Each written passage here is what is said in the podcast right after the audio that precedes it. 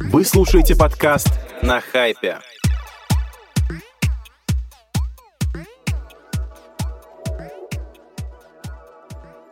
Всем привет, друзья! С вами очередной новый выпуск подкаста «На хайпе».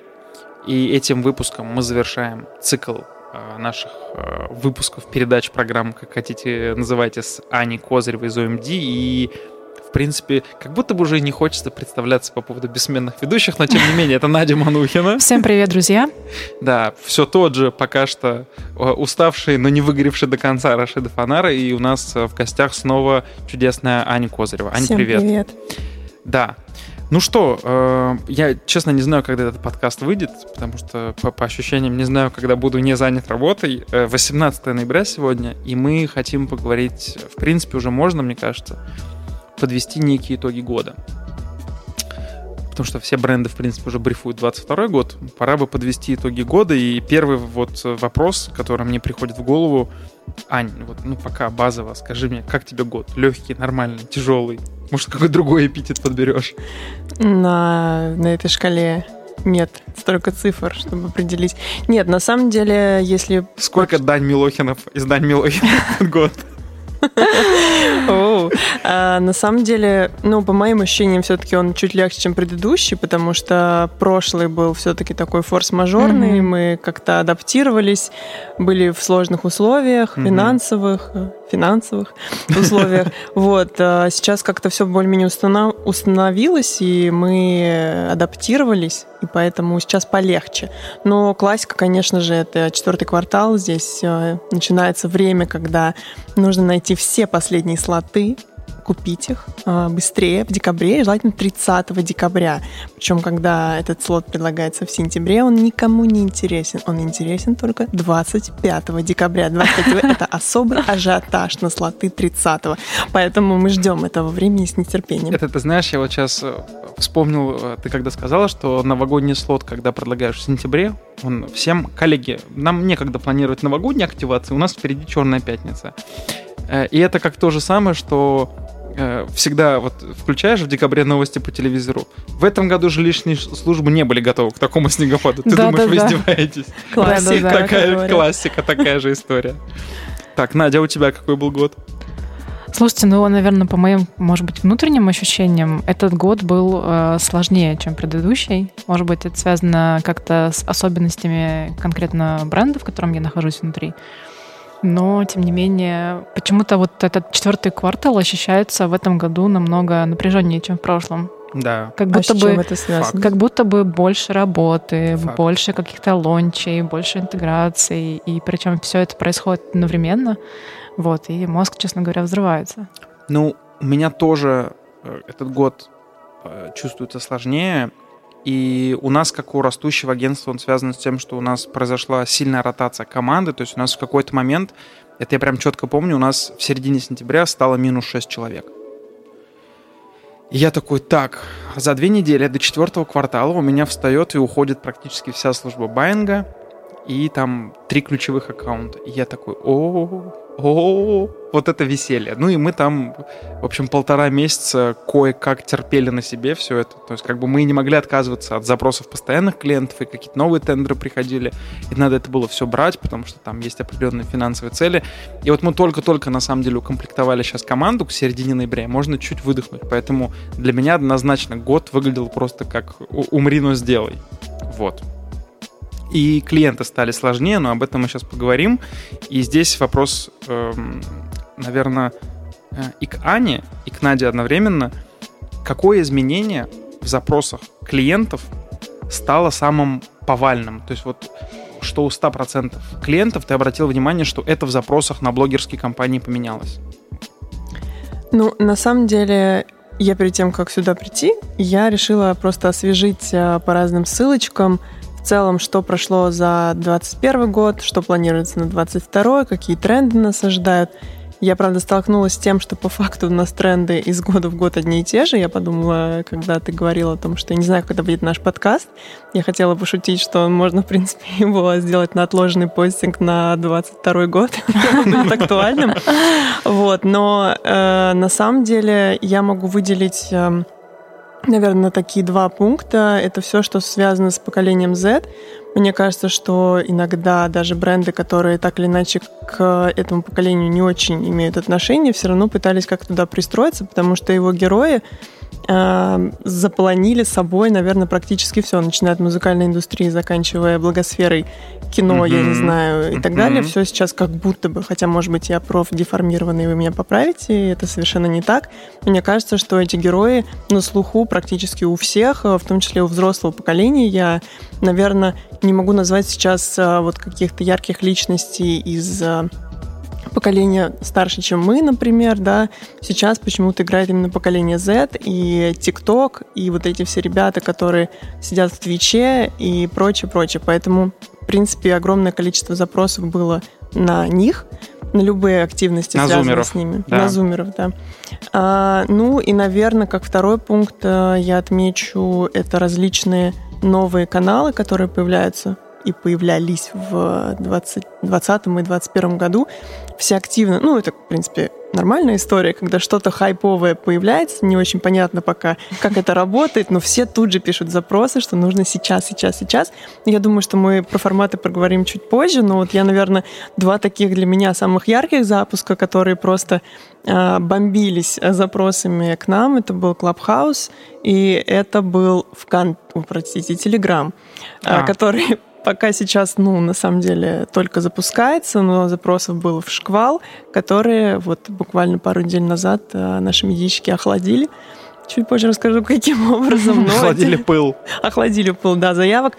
Вот, но, тем не менее, наверное, вот такие Два Кстати, варианта, да, я бы назвала. Надя, а ты как считаешь, вот ты работаешь в большом глобальном бренде, у вас много продуктов, э, даже продуктовых линеек, у вас э, огромное количество продуктологов, э, ребят, которые занимаются SMM, диджиталом.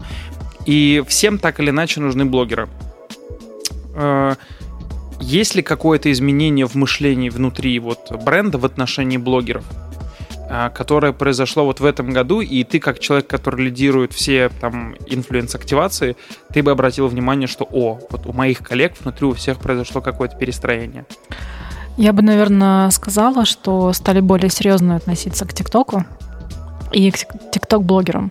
И если раньше какие-то активации в ТикТоке воспринимались только с точки зрения по бартеру, только лишь, то сейчас, и, допустим, там, если в мае прошлого года мы впервые э, сделали очень э, крутую штуку, назовем это так, интеграцию, вот, то в этом году у всех уже было такое устоявшееся мнение о том, что TikTok-блогеры — это такие же э, сильные игроки на рынке, они имеют определенную цену, они эту цену заслуживают, что в ТикТоке сидят очень а, скажем так, узнаваемые лица, как там Дани Милохин и Валя Карнавал и очень многие другие ребята, которые известны уже за пределами ТикТока. И угу. помимо того, что они просто блогеры, которые снимают прикольные штуки на этой платформе, они достаточно медийно узнаваемые лица. И, в принципе, к самому ТикТоку, как к инструменту продвижения что-то через блогеров, стали относиться намного серьезней.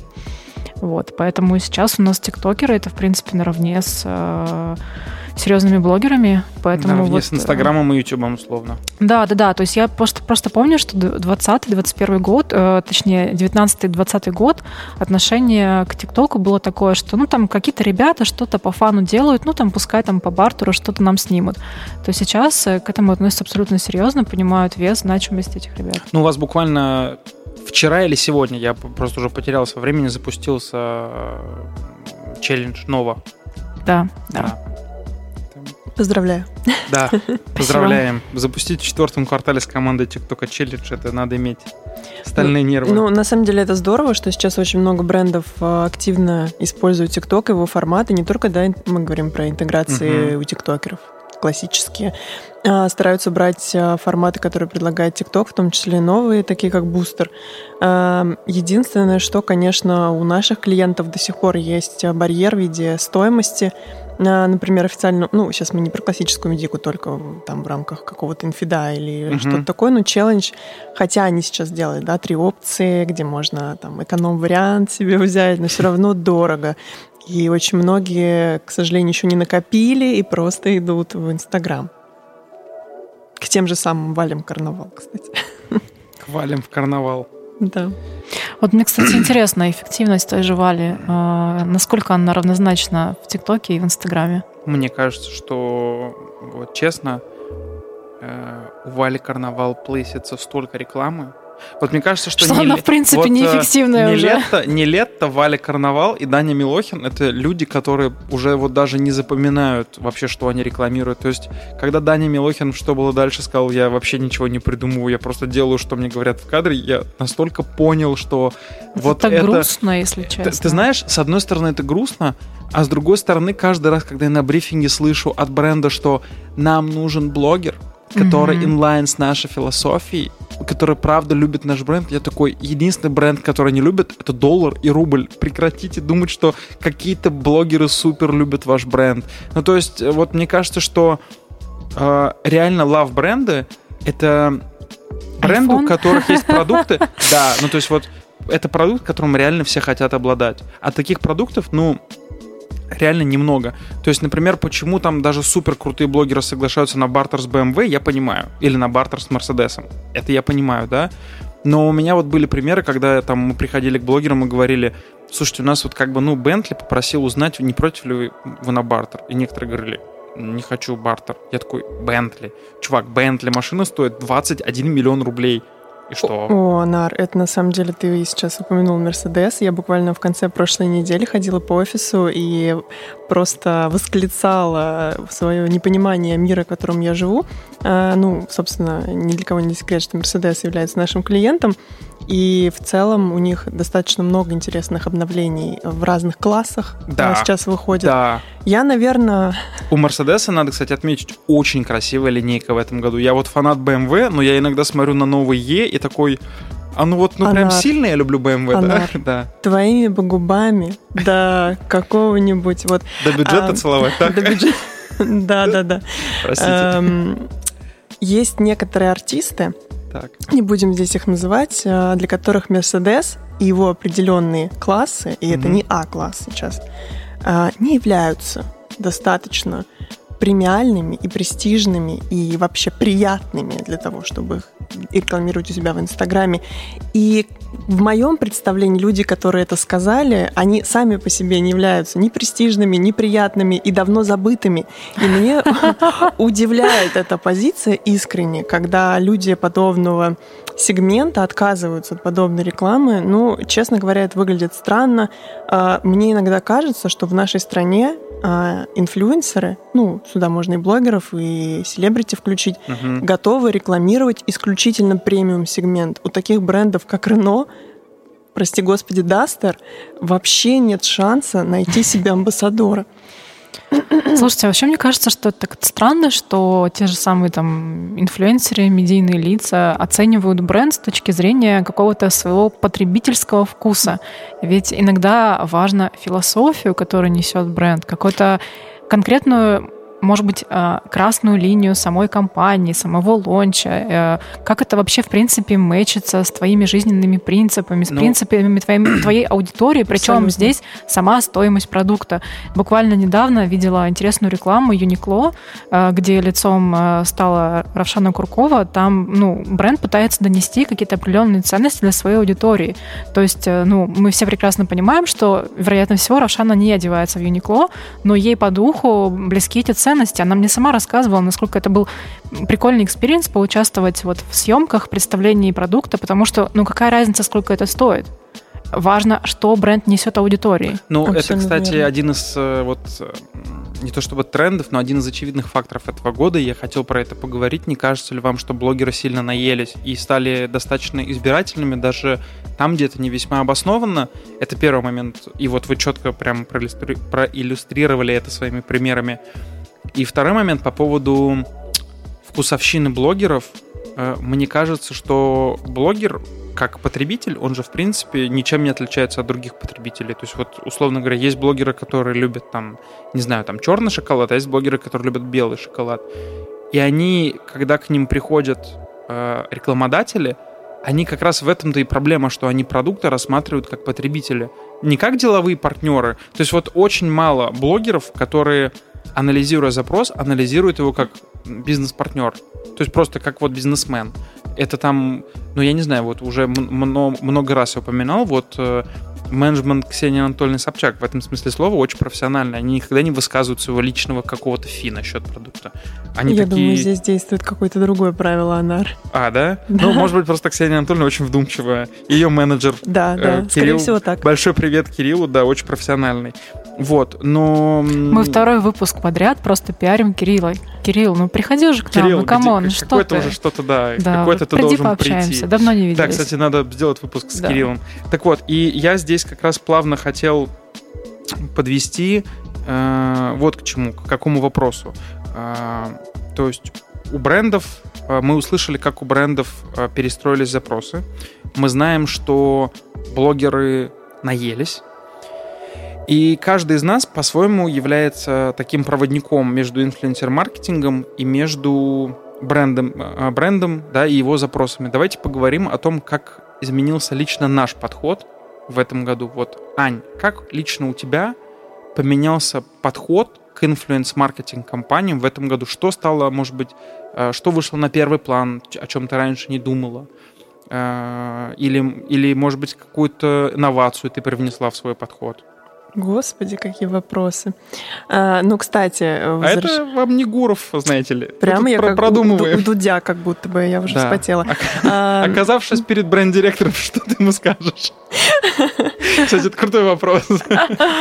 А, ну, на самом деле, мы изначально э, старались клиентам э, давать такой полноценный подход, да, со всех сторон, вытаскивать э, невытаскиваемое, показывать непоказываемое и так далее. Единственное, наверное, не с моей стороны изменилось, а со стороны клиентов. Mm-hmm. То есть все, что мы раньше показывали, говорили, ну давайте вы посмотрите хотя бы или изучите, когда, может быть, полтора года назад они просто смотрели на это и ничего не отвечали, да, в чате была пустота, то сейчас хотя бы они готовы это рассмотреть, возможно, рынок к этому движется. Я, в частности, говорю про аналитику, да, это сложная тема, мы сейчас не будем прям подробно обсасывать, но суть в том, что э, потихонечку то, что предлагали многие агентства с точки зрения более э, качественного подхода угу. к планированию начинает клиентами восприниматься и рассматриваться. Хотя до этого, да, они считали, что это не настолько важно. Да, давайте сейчас мы вот медийку запланируем, там все понятно, а тут просто на остаток купим всяких блогеров, ну там что там, зачем их планировать? Просто три сторис. Да, я вот на Марию подписана, на Марию Вакову, мне ее там добавьте. Вот, э, сейчас все-таки большинство клиентов... Господи, мне бы таких клиентов, ё-моё. Да? Да, вот честно, у меня просто ну, сейчас мы про это поговорим. Сейчас я у Нади еще спрошу. Я расскажу, как у нас поменялся подход в агентстве. Интересно. Вот. То есть у тебя стал более, э, ну, прости господи, более дат-дривен подход у клиентов прослеживаться. Да. Вот, ну, Абсолютно точно. хочется привет передать Филиппу с Русланом. Ждите, так сказать, видимо, клиентов новых в лице УМД. Так, Надь, а вот лично у тебя, как у head of Ой, у меня, наверное, поменялось видение. Оно и раньше было, в принципе, такое, а сейчас просто оно такое уже очень устаканилось, сформировалось, что мне так уже осточертела вся эта реклама прямая. Мне нравится, когда продукт интегрирован а, в какую-то в какой-то сторителлинг. Вот, когда продукт там не лобовая реклама, э, когда это очень красиво вписано в какой-то сюжет, визуал, вот это, я считаю, прям то, во что должен трансформироваться рынок сейчас. Потому что, что это реклама, в принципе, так всем понятно. Ну, мы все люди, поколение, когда реклама нас окружает абсолютно везде, и где-то как-то особо выделять, что эй, мы рекламируем этот продукт, мне кажется, это уже какой-то мовитон, это даже как-то пошло. Вот, и я стараюсь в своей конкретной работе полностью уходить от такой прямой лобовой, лобовой рекламы а, в пользу чего-то очень качественного, содержательного, я бы даже сказала. Ну, то есть э, ты говоришь э, о том, что э, для тебя важно, чтобы рекламная интеграция и бренд не просто как бы стали частью аккаунта, а стали частью вот истории, частью окружения потребителей.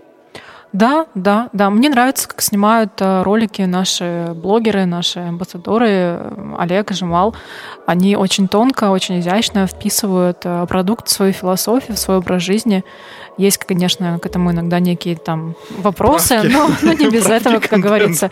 Но, тем не менее, мне очень нравится, что эта реклама не лобовая, она очень тонкая, изящная, она наполненная, насыщенная каким-то определенным смыслом и действительно мэчится с э, визуальным представлением блогера, с его какой-то философией жизни. А, прямая лобовая реклама, если она лишена какого-то юмора, какого-то прикольного подтекста, какого-то, а, как сказать, самоиронии, вот, что это реклама, меня полностью это отвращает. Вот, э, если, допустим, взять, там, пример, может быть, что-то связанное, что делает Гудков, а, то есть он делает эту рекламу, но он сам над этим стебет, что это прямая реклама, это, это выглядит прикольно. Вот, а если на полном серьезе делать лобовую рекламу, там, в, в, в трендах трехлетней, пятилетней давности, ну, как бы сейчас я уже просто... Я уже считаю, что это как-то вульгарно и пошло, и, в общем... А скажи, ты, вы в всей компании, вы сами к этому пришли? Или изначально был от блогеров такой посыл, который вы впоследствии приняли?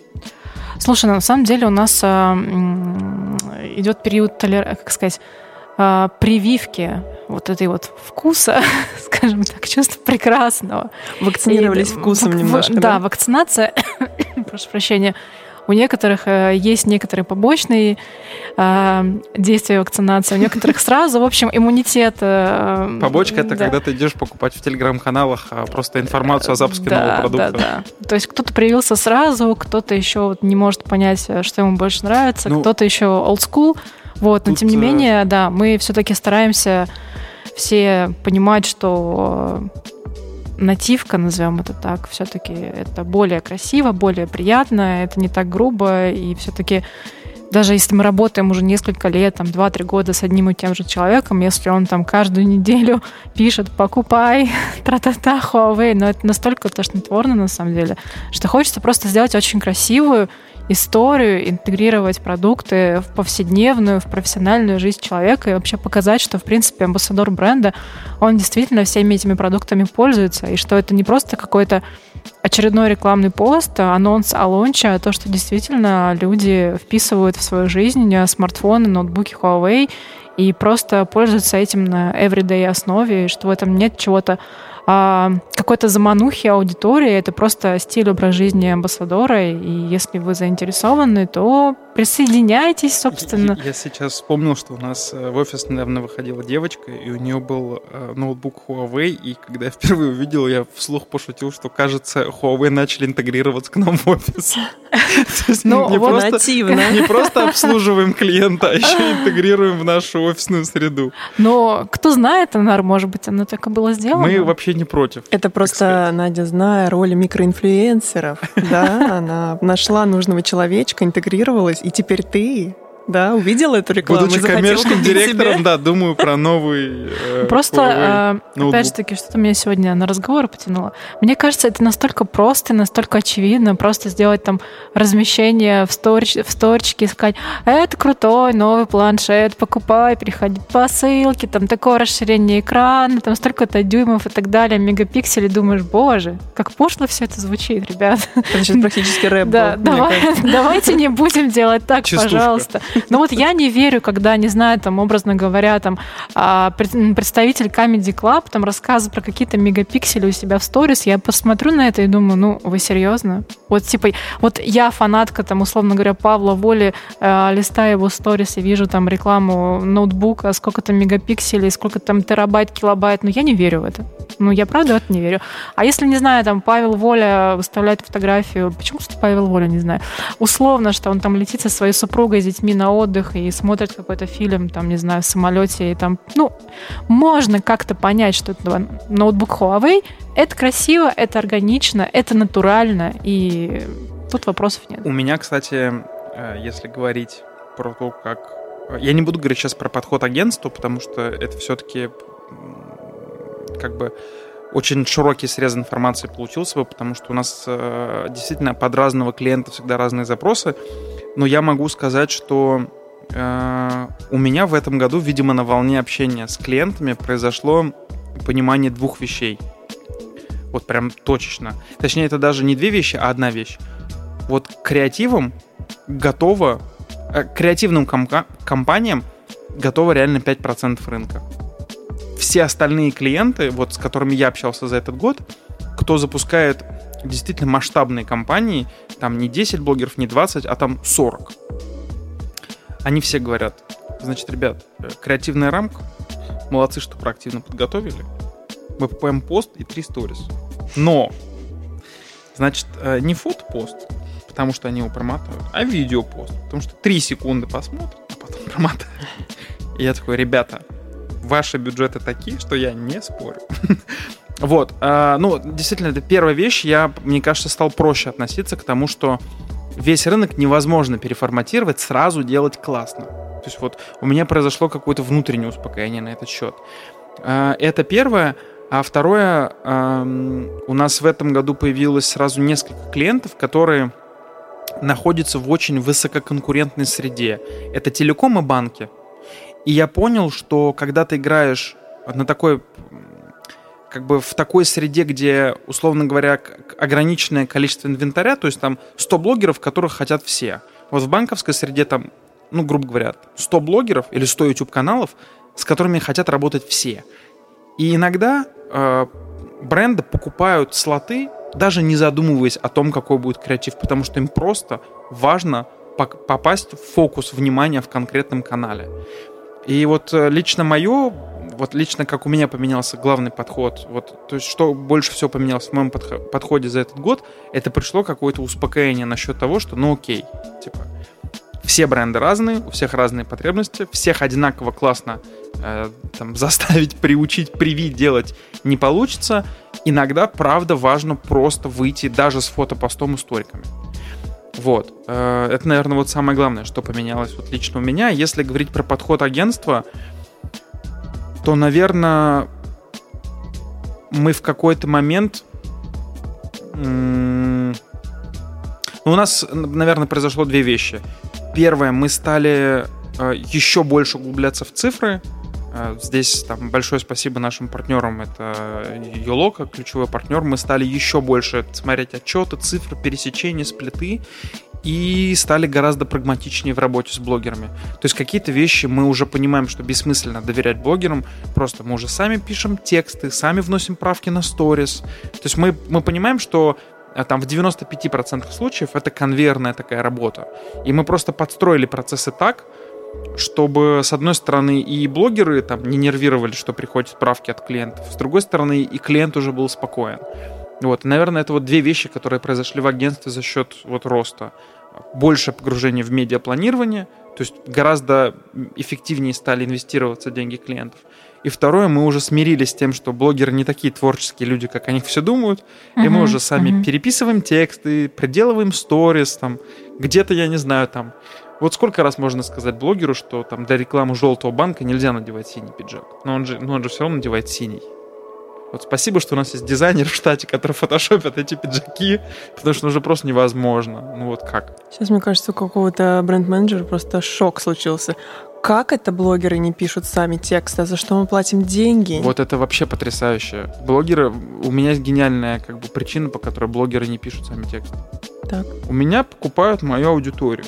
Я вообще не обязана делать так, как хочется бренд. Это моя аудитория, мой аккаунт. Как Мы не будем так... покупать у тебя интеграции, как, как тебе такое, как тебе такое, Аня, вообще просто? Ну, да. Именно поэтому я и не блогер, понимаешь? Я слишком сервисный чувак. Нет, я согласна, конечно. На самом деле с блогером я тоже в какой-то степени согласна. Блогер очень часто старается для клиента, но, к сожалению, иногда блогер не до конца понимает, какого уровня контент от него ожидают.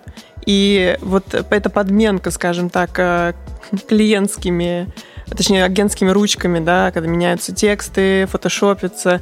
Э, это же лучше клиенту, мы все прекрасно понимаем, потому что когда да. выходит авторский текст, 100%. и клиент говорит, боже мой, а где же пунктуация, где же фотография? И говорят, ну это авторский текст. Ну что вы. Ну и тут приходит наш копирайтер, все переделывает. Ну вот она может же, когда хочет. Да-да-да, это вот мой любимый, мой любимый клиент у меня есть, который мне говорит, коллеги, мы вам платим агентскую комиссию не для того, чтобы получать тексты с ошибками. У. Ну, это чуть-чуть не мэчится с тезисом. Текст блогера нужно с нами согласовать. Я такой, ребят, ну, определитесь, как вы хотите получать. Потому что в противном случае вам нужно подождать, пока копирайтер все эти 40 постов приведет в порядок. Конечно. Вот, да. Кстати, это важный момент. Вот я сейчас, ты об этом говорила, и я сейчас подумал о том, что действительно вообще не все блогеры осознают, а, какой контент от них ждут. Потому что для них это просто пост, и они иногда даже не понимают, сколько людей в цепочке принимают решение об этом. То есть, когда мы там работаем с какими-то супер крупными брендами, и мы понимаем, что там согласовываем сначала мы, потом там менеджер в агентстве, потом бренд-менеджер, потом там бренд-директор, потом маркетинг-директор, и там условно 4 дня на согласование все это лежит, и приходит какая-нибудь там, ну, вроде правка, она как будто бы, ну, вот правда дурацкая.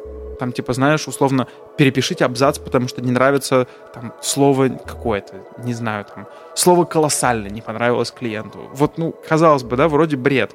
Но ты понимаешь, что все люди в этой цепочке понимают, что это нужно переделать. И все понимают, что это дурость какая-то. Ну, вот просто человек не с той ноги встал. Учитывая особенно то, что в Инстаграме текста особо никто не читает, поэтому, типа, Да, и все такие, все это типа, переделывается. я же говорил, давайте продадим им сторис, а не посты. Меня опять никто не послушал. Вот, и это доходит до блогера, и и ты скидываешь ему текст исправленный, потому что ты понимаешь, что блогеру нельзя показывать эту правку. Ты переделываешь текст, возвращаешься, счастливо говоришь блогеру, блин, мы согласовали, класс, небольшую правку внесли, вот это. И он такой, а я не буду это публиковать, я только свой текст хочу. Я в такие моменты хочу просто хлопнуть ноутбуком и уйти в закат. А, слушайте, вот как раз-таки мы тут говорили про Клабхаус, и я помню, что сама принимала участие в нескольких комнатах в Клабхаусе, где все-таки вот э, вместе собрались поговорить э, представители брендов, представители агентств и сами блогеры. И вот три стороны этой индустрии э, в открытую задавали друг другу вопросы, а почему вот так, а не иначе? Почему есть вот эти вот странные правки, да? Клиент объяснял, что как бы сорян, без этих правок никак. Блогер рассказывал про свое мнение, что он чувствует при этом, когда контент, который он создает, э, вообще э, никак не берется во внимание, действительно вот просто вот как, грубо говоря, покупают его аудиторию, пренебрегая абсолютно стилем его блога, э, стилем его текстов, да, то есть, и вот это был такой трехсторонний разговор, достаточно интересный, мне кажется, даже полезный, потому что все пытались друг друга понять, вот, мне кажется, не хватает вот этого действительно какого-то понимания, потому что между брендом, э, менеджером со стороны бренда и блогером существует агентство, да, или блогерский менеджер, да, и вот это вот немножко пропасть, она иногда возможно, даже вызывает очень много не, только не только недопониманий, но, возможно, даже негатива. И блогеры, соглашаясь на работу, испытывают, э, тем не менее, какой-то негатив в сторону клиента, а клиент э, негатив в сторону блогера. В общем, агентство таким выступает буфером, и в итоге все друг друга не понимают и остаются недовольны результатом. Я и... тебе причем больше скажу. Э, Меня очень часто призывают как какого-то медиатора и переговорщика, когда блогер совсем куда-то отпирается. И Ты просто выезжаешь на по адресу. Все, как это происходит. для любителей ме- мемов хочется пошутить, что это адрес Гагарина 3.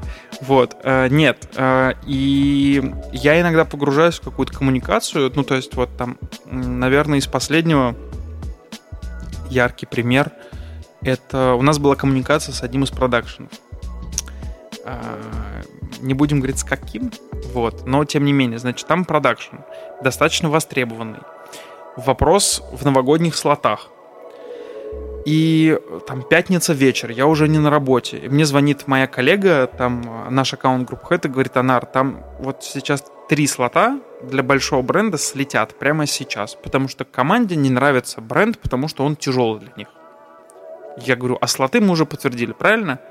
Он говорит, да, а нам клиент предварительно их подтвердил, но у него будет долгое согласование.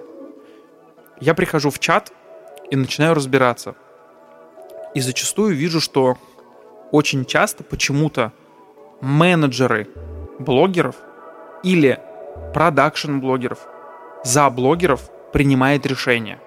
М. То есть наша команда, мы работали уже, нам не понравилось, ребятам, наверное, не понравится, поэтому заранее нет.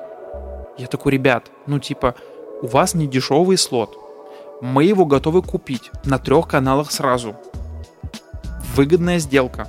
Типа, всем один клиент, три раза снимаем контент разный, клиент готов на ваши хотелки по креативу, вы классные креативные ребята, но, пожалуйста, типа, давайте не принимать горячих решений. И просто вот, это, вот чувствуешь себя как психолог. А что вам не понравилось? Мгм. Давайте не будем горячиться, давайте Мгм. отложим до понедельника. Мы сами поговорим с брендом, мы пойдем вам навстречу, скажите, сколько вам нужно времени. Хотя это, вот это решение принимают даже не инфлюенсеры. Хм. То есть вот это важный момент, который нужно еще принимать, что и понимать, Я которому... боюсь, инфлюенсер не способен, ну ладно, не все, конечно, не буду за всех говорить, э, принять решение. Потому что на самом деле он не в бизнесе очень часто бывает. И это по факту человек, который просто отыгрывает э, интеграции, получает деньги и уходит. А Это, у него кстати, есть... зависит, знаешь, от чего? Извини, что перебиваю. От площадки. Я понял, что в Инстаграме 99% блогеров пишут сами себе все. И зачастую Ну, у ты них, сейчас правда, говорил о один менеджер. продакшенах, да? Да, но я говорил про YouTube, да. структуры, да, Я про YouTube говорил, людей, правда. сценаристов, правда. актеров и так далее. То есть им, мне кажется, не досуг, честно говоря, какой там у нас а, МТС или Маршал Или или, Вимпелком, да. ну кто-нибудь э, заходит, да какая в принципе разница, да? В Мы принципе, здесь в тоже принципе правда. работаем на большие цели для того, чтобы снимать дальше наши смешные скетчи. Для них, ну это не приоритет. Сейчас, по-моему, ни у кого не осталось сомнений Сомнения, в продакшене о ком ты говорили. говорил? Э, Да, ну да, да. или снимать наше интервью. Да. Неважно. Да. Это да, все-таки это как спонсорство, на самом деле их творчество. Поэтому здесь это не важно. Есть специальный человек, которому доверяют, который будет э, отсеивать э, или разговаривать с этим рекламодателем. Да. Поэтому Это правда, но вот э, как бы нет, это очевидно, что нельзя отрицать важность этого человека, который выступает как раз вот между буфером, между этими там супер важными творческими там влиятельными людьми и там всего лишь рекламодателями такого размера. Вот, это я тоже понимаю. Но с другой стороны, эм, мне кажется, это просто не очень правильным и не побоюсь этого слова непрофессиональным, когда люди горячась принимают решения, я с тобой согласна. и, понима... и когда они, более того, они понимают, что все люди в цепочке знают друг друга. И мы все друг друга знаем, мы все прекрасно понимаем, что это общий бизнес. Ну, то есть, как бы мы на одном рынке работаем. И Это вопрос легких денег, Анар. А, Всегда, когда у тебя стоит длинная очередь из рекламодателей, ну Это окей, правда. из пяти или десяти, или даже Да, из трех, это правда. проще отработать тем клиентам, которые согласовывают все на раз, или даже, может быть, твой сценарий не смотрят, есть такие тоже, чем а, мучиться с рекламодателем, который верит в то, что он каждую интеграцию снимает как в последний раз, как будто он ТВ-ролик себе Но запускает. таких, кстати, у меня нету клиентов, которые сценарий не читают. Возможно, это правда моя профдеформация, потому что я привык к тому, что мы согласовываем все. То есть вот это тоже такой момент, который вот в этом году, он буквально, вот каждая интеграция, правда. Вот у меня недавно на выходных выходили сторис. И казалось бы, сторис. Ты согласовываешь сначала текст, потом в какой локации снимается сторис, что блогер говорит, что на блогере, на какой сторис ссылка, на какой сторис хэштег, какого цвета фон хэштега в Инстаграме, какого цвета отметка. Ты все это согласовываешь. Ужас какой. Ты все это согласовываешь. По каждому блогеру три сторис. У меня было всего четыре блогера. Не страшно. Все ребята хорошо отработали. Но просто два дня, вру, четыре дня мы готовили, а, два дня готовили, два дня выкладывали. Вот все, что я сказал, согласовываешь. Потом блогеры снимают, присылают. Клиент такой, хм, неплохо, но можно было бы и лучше. Пересъем. Я такой, а какая причина пересъема? Анар, пожалуйста, просто помоги нам переснять. Я такой, ладно, окей. Типа, мы переснимаем, я придумываю правки сам. Ну, типа, пытаюсь посмотреть на это глазами клиента и говорю, типа, очень жеванная речь, некрасиво, телефон дрожит. Ну, типа, непри... неприем... ну, типа, неприемлемо и непременно, переснимайте. Часть блогеров такая, окей, хорошо, звучит логично, переснимаем. Потом приходит это все, нам говорят, согласовано. Я такой, можем выкладываться? Нет, наложите тексты, отметки, хэштеги и ссылки и пришлите нам скринкаст. Я такой, окей. Ну что ж. Мы все это накладываем. Дальше, скринкаст, казалось бы, посмотреть 30 секунд, вы ведь все это видели. Мгм. Нам не нравится, что ссылка, хэштег и текст слишком кучно, какая-то куча мала. Я такой, хм, Мое чувство Эстет. прекрасного сейчас Эстет. умерло. Знаешь, там просто на той стороне сидит Пикассо такой, недостаточно концептуально. Ну вот, в общем. И вот мне кажется, из-за этого я привык э, к такому подходу. И вот реально, ты сейчас сказал, что есть клиенты, которые сценарий не согласовывают. Или которые просто купите нам фотопосты. И я такой, где? Днем с огнем уже таких не сыщешь. Вот, из-за этого мне кажется, что когда блогер э, это же мы все на самом деле говорим про твой те- тезис о том, что блогеры не понимают, насколько контент от них хотят другой получать.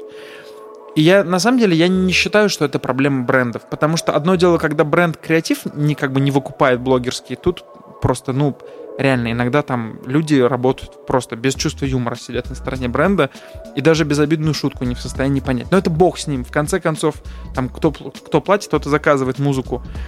Но то, что вот блогеры, вот, хотя казалось бы, да, из года в год к ним приходят клиенты, вносят правки, индустрия растет, денег все больше, слотов все меньше. Ну, блин, ну начни ты делать качественный этот контент. Ну, типа, купи себе камеру наконец-то, перестань снимать на iPhone, в чем проблема? И вот это, мне кажется, тоже такая фундаментальная история, с которой за этот год все чаще и чаще приходилось сталкиваться. Что блогеры вот просто реально повально не умеют делать классный контент.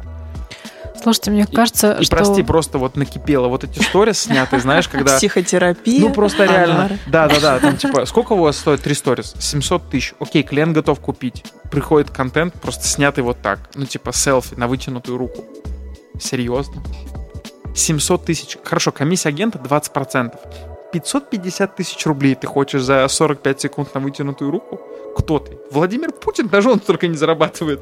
Давай дело нормально. Вот, просто реально иногда пинать хочется блогеров. Все, простите, накипело. Слушайте, мне кажется, на следующем выпуске нужно обязательно позвать а, по а, а, блогерскому агенту, по блогерам а, с каждой платформы. Ты меня снимаешь, да? А, Нет. Значит, с Инстаграма обязательно позвать блогеров, с Ютуба, с ТикТока, с Твича и со всеми с ними поговорить, чтобы они рассказали вообще свое видение, продакшн, если это позвать с Ютуба. Ну, не весь там, кого-нибудь одного и послушать вообще их версию, э, как вообще работает инфлюенсер-маркетинг их глазами, как они все это видят, как они видят сделки с э, клиентами, как они э, видят этот процесс согласования со, со- своего Э, Это, высоты знаешь, своего полета, грубо Это знаешь, говоря. ты просто вот честно сейчас описала какой-то саммит G20. Вот Просто давайте позовем Не, не, не ну, открытый одновременно. это Нет, открытый нет, стол. нет. Ну, А конференция на самом а деле. на самом деле можно и открытый стол создать. да, но чтобы заранее участники этого открытого стола не знали, кто придет. Да, выпили успокоительного и не знали, кто придет, да. И получится такой типа Clubhouse, но только в режиме, говорится, оффлайн, да, и на подкасте. Но я все-таки предлагаю отдельно, отдельно встретиться, поговорить, допустим, грубо говоря, там, с Кириллом Сухановым, да, и поговорить, Кирилл, вот расскажи, как вот, вот все там у вас работает, как ты вообще ты видишь а, работу с клиентом, с агентством, а, со, со своего там, да, со своей высоты. А, позвать, не знаю, там, того же э, амбассадора Вижу ответ Кирилла. Ниже определенной суммы вообще не клиента. Это как Эрик, да? Вот. Или позвать, там, не знаю, того же там Сергея Сухова сказать, Сереж, ну вообще расскажи, как ты делаешь такой пре- прекрасный контент а, для брендов а, и как, это творчество, как, как проходят правки согласования, потому что Кстати, с, когда э, ты очень творческий человек, понятное дело, что может быть как-то неприятно, что твое творчество постоянно правит миллиарды раз. Как ты вообще умудряешься сохранять свой стиль, а, при этом иметь классных клиентов и сохранять свой вес как блогера? Наверняка же все равно есть правки. Как получается баланс э, сохранять. Вот. И, в общем, э, какого-нибудь там представителя продакшена э, и спросить вообще, ребята, что, собственно, там со слотами проблемы бывают? Расскажите. Ну, кстати, я подумал про то, что подкаст с фотоблогером сделать интересно, потому что фотоконтент медленно умирает. Думаешь? Ну да. Э, Чуть-чуть в сторону отойдем, да, видимо, к трендам 2022. Но мне кажется, все. То есть, как бы, фотоконтент, мне кажется, сейчас... э, Я, кстати, обратил внимание недавно на свое поведение. Я перестал вообще листать посты. Я смотрю только сторис, листаю рилс, которые, к сожалению, Инстаграм вообще не умеет адап- адаптировать под интересы, и это просто какая-то Все подряд. каша вообще из каких-то турецких шеф-поваров и BMW M5 и Lamborghini у меня. Нет, все-таки умеет. Все-таки, Слушай, ну- все-таки, все-таки, да. Все, ладно. Чуть- чуть- чуть-чуть умеет, ладно, так и бить. Вот, а, значит, эм, и ТикТок. В ТикТоке, конечно, у меня вообще гениальное подстроение под меня произошло алгоритмов, поэтому я могу зайти в ТикТок и выпасть там часа на два вообще смело. Эм, слушайте, ну, э, поэтому, да, мне кажется, с фотоблогером интересно поговорить. Эм, хочется двигаться дальше по, там, по нашим а, вопросам на сегодня. И мы, поскольку уже много, на самом деле, поговорили про то, что мы заметили в этом году, э, такой вопрос, Ань, ну и Надя, собственно, ну и Анар потом. Какой кейс за этот год стал самым поучительным для тебя? Боже, это мне нужно... Ведущий, дайте время на ответ. Поучительным в каком смысле? Ты имеешь в виду, что что-то случилось такое ужасное, я из этого вынесла урок жизненный? Жизненный урок. Меня а, уже ничего не сломит она. Да, это у нас э, ребята шутят, что то, что мертво, умереть второй раз не может. Абсолютно. Поэтому, конечно же, мы возьмем в работу ваш бриф, дорогие клиенты. Нет. А, Кошмар какой. Э, да, Олеся, привет. А. Вот. Эм, нет, поучительным не в смысле, что произошло что-то ужасное. Хотя может быть и такое. То есть это может быть какой-то и супер успешный кейс, может быть и какой-то супер провальный кейс, но на каком-то вот кейс, на котором ты вынесла какую-то э, ну, какой-то вот key learning, да, какой-то, прости господи, который вот сильно повлиял на, на тебя как на эксперта по работе с блогерами? Не знаю, надо подумать на самом деле. Ничего такого прям решающего в этом году точно не случилось, но, наверное, в целом э, со мной произошло ряд кейсов ввиду каких-то кризисных ситуаций, которые у нас происходили на проектах. Наверное, я просто практически до идеала, ну ладно, нет, хорошо, есть еще куда стремиться, отточила свой коммуникативный навык. Я, в принципе, на самом деле достаточно ну, резкий человек, как мне кажется. То есть я могу выпалить, на самом деле, то, что я думаю, достаточно жестко сказать. Переснимайте. Ну, практически дали. Ты кто такая? Мы это не согласовываем. Никаких предоплат вам. Деньги верни. Эм, собственно... Ой, простите, я здесь пошучу. Мы недавно в офисе обсуждали, что нужно придумать каждому какую-то фирменную фразу, вот когда в конце тяжелого дня прощаешься с коллегами, нужно какую-то фишку придумать. И я придумал, мне кажется, для агентства гениальную фразу. Э, я хочу уходить из офиса и говорить там всем пока-пока и всем предоплат. И это, мне кажется, гениальная история для агентства. Да, да, да. Да, прости. Неплохо, неплохо. А, вот, собственно, я поняла, что на самом деле вот этими резкими какими-то решениями, да, или жесткостью не всегда можно что-то решить.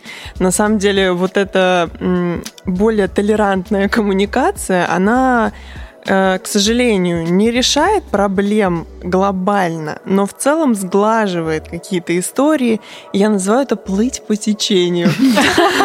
Простите, звучит это немножко ужасно, с одной стороны. Да это быть в потоке, Да. В моменте. В моменте, в ресурсе. да. Э, да, в потоке. Да, пусть происходит, как оно происходит. Просто делай как правильно, а дальше выгребем, как говорится. Просто раньше мне казалось, когда я была моложе, что, э, ну, справедливость во многих вещах это очень важно. Ну, я до сих пор так считаю, на самом деле. Но, к сожалению, э, с позиции справедливости не всегда все работает. И приходится уйти, идти на уступки и компромиссы а, для того, чтобы получить результат. Возможно, он получился бы иной, если бы мы добили эту справедливость. Но, к сожалению, да, а, есть ситуации, в которых я реально не могу пробить это дно. Вот, поэтому я оставляю это как есть. Ну и так или иначе мы выходим на то, что мы хотим, да, мы получаем этот результат, и нужно просто немножко быть спокойными, на самом деле, и своих девчонок, которые со мной работают, этому же учу. Не надо кипишевать, не надо бежать и махать руками, когда клиент присылает странный комментарий, или когда какой-то продакшн или блогер говорит, что все, все отменяем, мы с этим не работаем. Вот. Э, не нужно сразу бежать э, и... Доставать револьвер, да? Или вешаться, прыгать из окна. Э, просто давайте поговорим. Очень часто вот этот разговор, ну я, в принципе, не в этом году это узнала, а раньше, разговор помогает очень сильно, порой даже с очень сложными людьми прийти к какому-то решению, к какому-то компромиссу. На самом деле компромисс в нашей работе это самое главное. Вот да. Надя очень много говорила про то, что э, мы, так, мы хотим там слушать авторов, мы любим натив и так далее, и так далее. Э, нужно слушать друг друга не обязательно продавливать э, блогеру, не нужно продавливать клиента. Клиент не должен продавливать блогера. Просто найдите общие точки соприкосновения, и все у вас получится. Где-то кому-то придется пойти на попятную, это факт. Но э, результат хуже не станет, правда. Просто слушать друг друга и искать вот эти общие точки. Вот это я в этом году просто себе лишний раз зафиксировала, потому что по факту, э, да, позиция власти, она, она не всегда решает, и она впоследствии может Но всегда вылиться, вызывает негатив. Вызывает негатив, впоследствии может рикошетом э, дать по какому-то другому проекту. Если глобальный офис Huawei нас слышит, вам пора перенести бюджет в OMD. По-моему, тут, по-моему, в России найдено взаимопонимание. Ну, тут не, не глобальный офис Huawei слышит, а всего лишь представитель э, бренда, маленький представитель, вот, буду скромной сегодня. Но я готова подписаться под каждым предложением, которое озвучила Аня, и очень приятно слышать, и абсолютно придерживаюсь той же точки зрения, что э, если раньше у меня была позиция либо делай прекрасно, либо не делай никак, то сейчас я очень больше, э, все больше э, соглашаюсь с тем, что иногда достаточно просто начать делать, и затем э, ты приходишь к пониманию, к тому пониманию, что результат все равно получается. Может быть, не такой перфекто, э, какой вы себе все рисовали, но иногда достаточно просто сделать для того, чтобы сделать. Увы, так иногда тоже работает. А Сгла- сглаживать острые углы, особенно в коммуникации. Э, мы все люди, которые работаем с людьми, и основная, основная наверное, функция — это уметь э, правильно коммуницировать, э, вести переговоры, их там негашировать, фасилитировать. Это действительно очень важно, потому что зачастую успех операции зависит от того, как ты проведешь ну, эту коммуникацию. Это на самом деле просто так получилось, что мы все руководители. И вот просто реально, э, я, мне кажется, в этом году э, чуть-чуть подобалдел, мягко говоря, когда стал коммерческим и вдруг стал включаться во все коммуникации агентства. В том числе супер активно стал общаться с блогерами. И у меня поэтому вот э, главный вывод, он очень похож на то, о чем вы сейчас сказали. У меня главный вывод о том, что, Анар, ты никогда не знаешь, какой проект случится с факапом. Вот реально я в этом году понял, что самый лайтовый бриф, вот который, казалось бы, просто там типа, вот вам там 10 миллионов рублей, купите нам 5 YouTube каналов. Вот казалось бы, что может пойти не так? Просто, но если там, я не знаю, не дай бог, там в этом брифе надо доставить какие-то сложные продукты, там, я не знаю. В общем, ты никогда не знаешь, на каком брифе все может пойти плохо, и даже самый лайтовый бриф может обернуться факапом, а самый сложный бриф может пройти хорошо. Поэтому я уже на старте в любую компанию такой, мы спокойны. На самом деле нужно заранее да. идти с ощущением того, что проектов с блогерами нормальных не бывает. Не нужно воспринимать это как негатив. Нужно воспринимать это, знаете, как в детстве были такие книжки, где ты читаешь описание героя, и у тебя есть четыре варианта ответа. И все эти четыре варианта плохие. И ты просто такой, хорошо, блогер теперь рожает. И ты такой, ну что ж, поехали Блин, дальше. Воспринимай кстати... это как часть э, всего игры. общего сценария, игры, да. да, игры, которая вот у тебя в этом проекте происходит. Ты, кстати, сказала, что блогер рожает, и я посмеялся, потому что у нас реально сейчас есть кейс, где нам клиент говорит, типа, коллеги, мы вне таймингов, а мы такие, да, она в роддоме, какие тайминги? Типа, это очень смешно. Мы ждем видеопост и сторис рекомендаций нашего продукта. Она на родах, отстаньте. Ну, у меня да, тоже такая еще ситуация Ну, да, это очень О, смешно. конечно, работа у нас, ребята, очень, очень, очень энергозатру... Ресурсно-затратная, вот, я бы да. сказала. Ресурсоемкая и энергозатратная, вот, я бы сказал. именно, именно. Да, так. но с другой стороны, где мы еще так повеселимся? Не в госкомпаниях же, в конце да, концов. действительно. Слушайте, Хоть повеселимся в и, жизни. И тогда, раз уж мы проговорили про какие-то поучительные кейсы, давайте, так сказать, провожая год, вспомним один какой-то кейс, которым можно похвастаться. Собственный? Ну, можешь мой рассказать. Прости, не мог не пошутить. Вот, ну, конечно, собственный. Ну, агентство, ну, я так понимаю, что ни у тебя, ни у Нади, ни у меня нет influence-кейсов. нет кейсов, которыми можно похвастаться. Собрались такие эксперты. Это, как, знаете, э, ну, кстати, это же с философской точки зрения, как говорит, э, господи, дай бог памяти, забыл, как зовут CEO Netflix, э, Гендира. И значит, э, зачем я объяснил, что такое CEO? Просто самый беспонтовый комментарий за этот подкаст.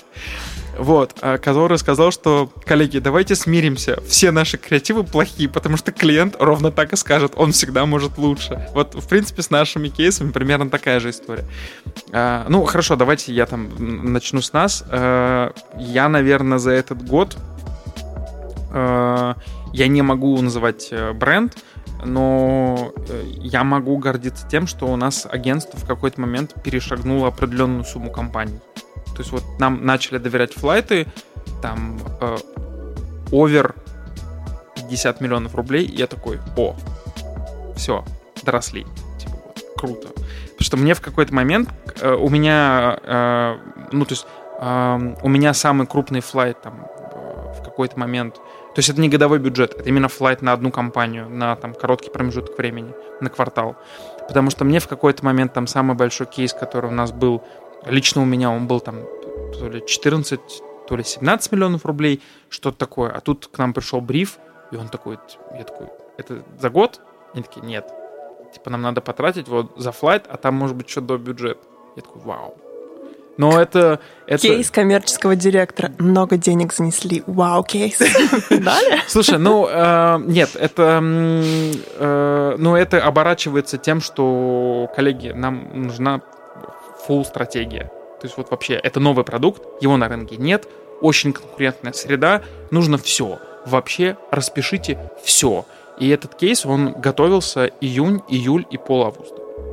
То есть два с половиной месяца мы писали эту презу я там в определенной категории продуктов эксперт, я знаю все теперь просто. Ну вот, э, и это как раз та история, э, про которую, которая очень показательна, знаешь, ты там два с половиной месяца вымучиваешь этот креатив, читаешь эти просто Uh, jobs to be done, customer journey, исследования фокусных групп, как клиенты, как разные потребители воспринимают продукт, приносишь крутой креатив, выходишь на защиту, знаешь, там все агентство собралось у макбуков, ты там вещаешь от лица агентства защиты, ведешь, в конце ты слышишь, коллеги, большое спасибо, классно подготовились, мы готовы опровнуть вам бюджет, важный момент. Мы внутри подумали, нам не нужна креативная рамка, мы отдадим ее ту же, что из телека. В этот момент просто клянусь, у меня креатор, она, ну, готова была заплакать просто, потому что она такая, Жаль, что просто зрители моего лица сейчас не видят, слушатели, потому что он такой, как это не нужно? Мы же два с половиной месяца писали ее. Я зачем училась вообще? Что это? Вот, и реально два с половиной месяца, просто а. бессонных ночей, без выходных вы там херачите этот гигантский бриф, пишете, а может вот такой креатив? Нет, а может вот такой? Нет, а может вот такой? Да, да, все, мы нашли тот самый классный креатив. Слушай, ну это ужасно на самом деле, я Давайте еще мерч выпустим, и вот это сделаем. Знаешь, что самое ужасное? Вот просто. Когда вы сдаете, вы уже смирились, бог с ним, им не нужен креатив клиенту, бог с ним, зато компания масштабная. Ну, вот прям кейс можно положить в, портф в портфолио, что ни хера себе, что мы запускали. Проходит два месяца, и твой креатив выходит у конкурентов. Вот в этот момент просто я стал и переворачивал. Потому что... Как так получилось? Ну, потому что идея лежала на поверхности. Ой, она лежала, моя любимая фраза. Она лежала, вот реально, она лежала, и вот было удивительно, почему никто с этим креативом в этот сегмент не заходит. То есть, э, единственное, что я могу сказать, что это финансовый сегмент. Вот. И, то есть, а, и мы такие, мы все пользуемся этими продуктами. Почему никто не сказал про то, что важно вот это? И мы приходим, и клиент такой, блин, классный креатив, все нравится, но он нам не нужен, потому что мы вам отдадим всю креативную рамку с телека. И я такой, а что мы будем делать в итоге? Просто интеграции и посты со сторис. Я такой, а, а это, знаешь, сейчас была гештальт-терапия, как ты почувствовал себя, на самом деле, на месте э, сценаристов э, продакшенов, которые расписали красивую креативную подводку вокруг бренд-продукта. То есть это карма, и, да? И бренд такой, ой, да не надо эти ваши шутки. Вот возьмите из рекламы наш подход здесь.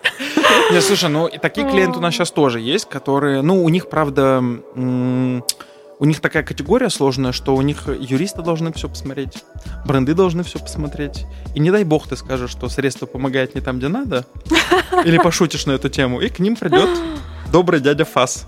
Скажет всем фас. Вот, Кошмар. так, ну хорошо. Мой, б- реально, ты очень четко пошутил, что кейс коммерческого директора дали много денег.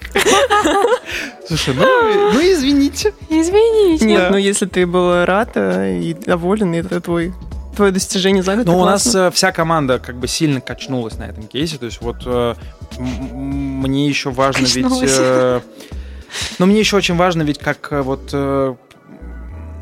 как человеку, в принципе, который лидирует команду, мне важно, чтобы вся команда вовлеченно могла работать на каком-то кейсе и учиться новому и получать какой-то супер большой фидбэк, который на их подход тоже сильно влияет. Вот это очень важно, потому что иначе команда не учится. То есть ты должен приносить им сложные тяжелые кейсы, которые могут закончиться масштабным провалом. По-другому вы не учитесь внутри команды.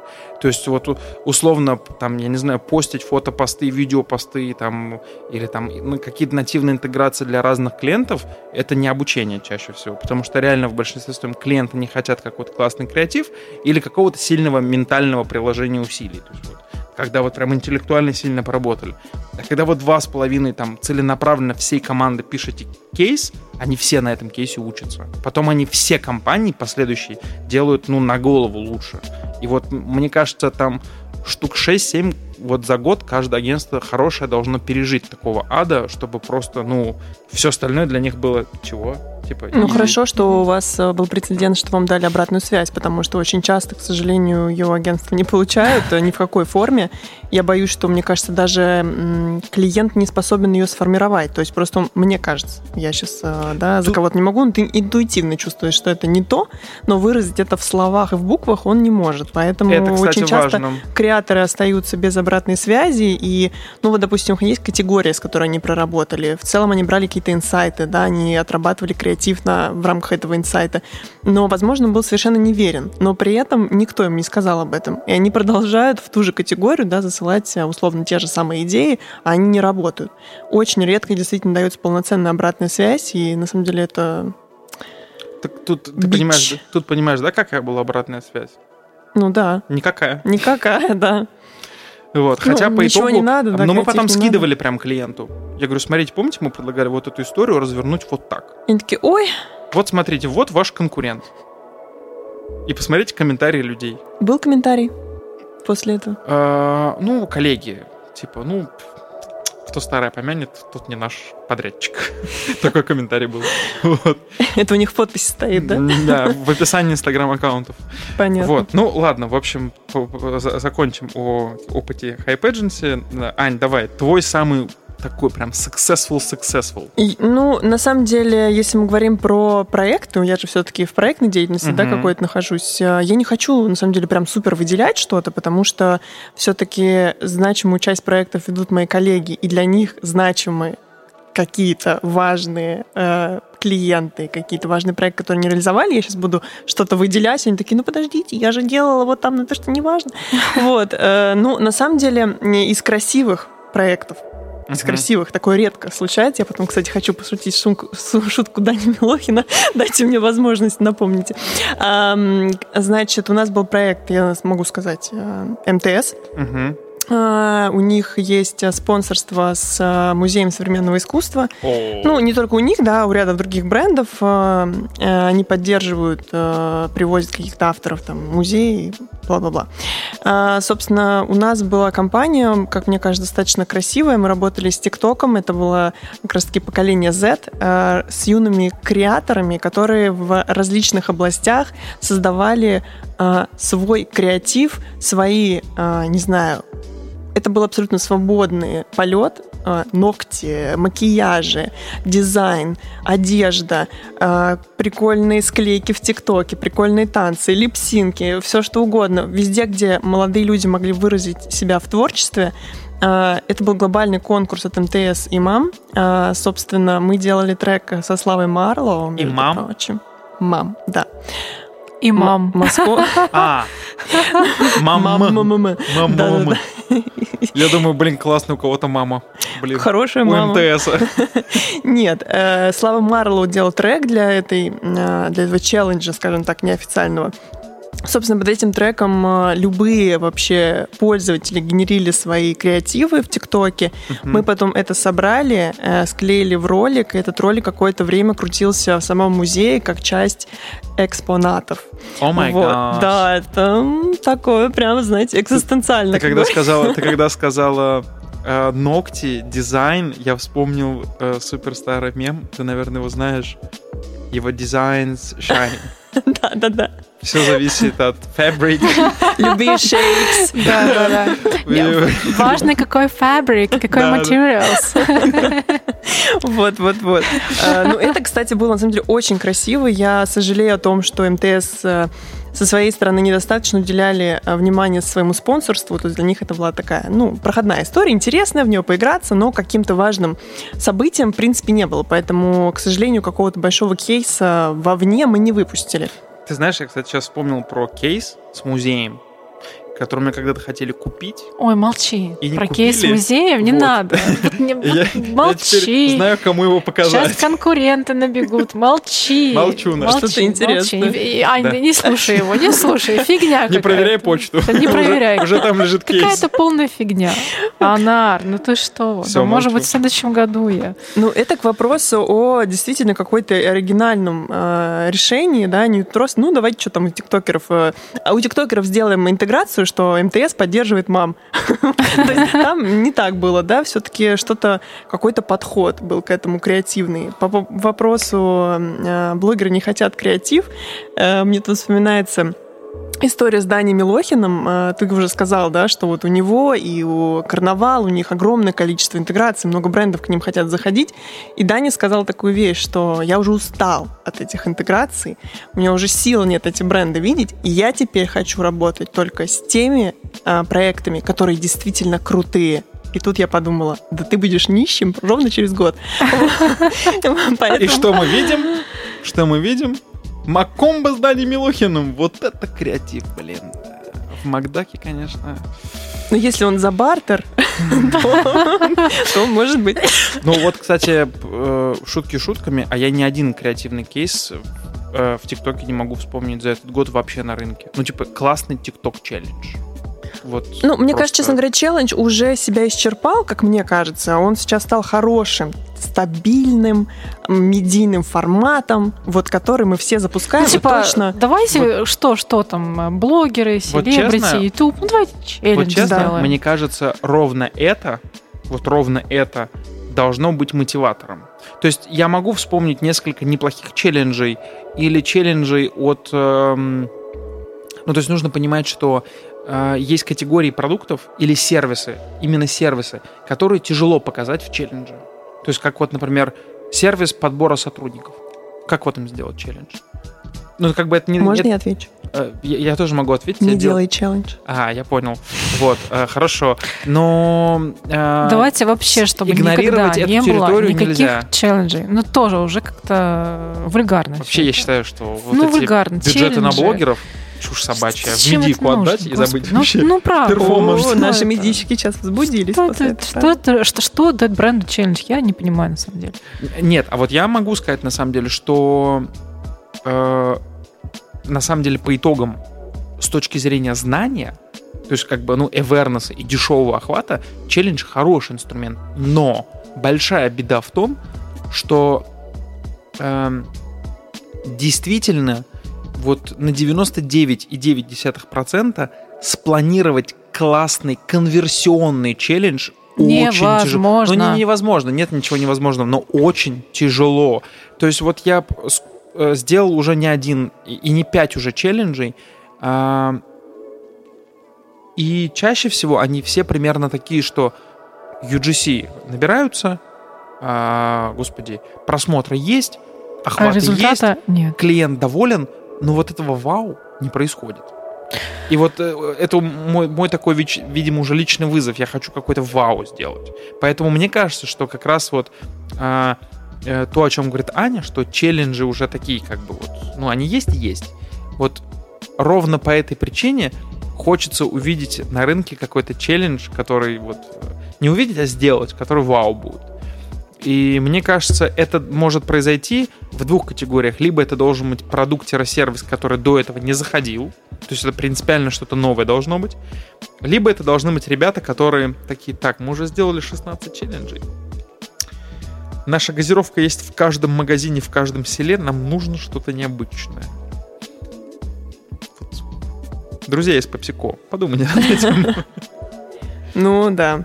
Ну, на самом деле, опять же, это возвращаясь на самом деле к нашему вообще самому первому подкасту, страшно быть первым, страшно делать новое что-то, да, поэтому, ну, другие проверят, а я потом сделаю.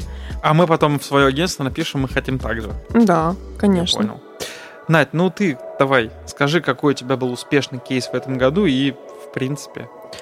Слушайте, ну я тоже, наверное, обозначу, наверное, самый интересный и красивый кейс э, с точки зрения визуала и креатива. Это интеграция в музыкальную композицию в клипе Никола Мельникова, где на Байкале на льдах, во льдах стоял, стояла пианино, и он играл свою композицию, а в это время на льду значит, э, танцевала, исполняла свои фигурные па Аделина Сотникова. И э, креативная идея сценария заключалась в том, что... Что Аделина не Евгений Плющенко. Спасибо. Простите. Парам-парам-пам. А, то, что а, у них у обоих надеты наушники Huawei в ушах, и э, таким образом происходит э, такая метафорическая связь между автором музыки и его музой. Вот. Э, съемки происходили в очень холодное время на Байкале, во льдах, в снегах. Вот было сложно, и бюджет согласовывался очень молниеносно, и было очень много рисков у этой компании. Но, тем не менее, с точки зрения какой-то эстетической красоты, наслаждения, я считаю, что вот лично за мой год этот проект был самым э, с точки зрения визуала вау. То есть мы сейчас Ну, не, вау. да, мы не говорим сейчас про какую-то там конверсию, про маркетинговый Это правда. успех этого проекта. Ну, во-первых, потому что это нечто уникальное, чего еще не было, да, у нас вот в- в тако- такого рода интеграция.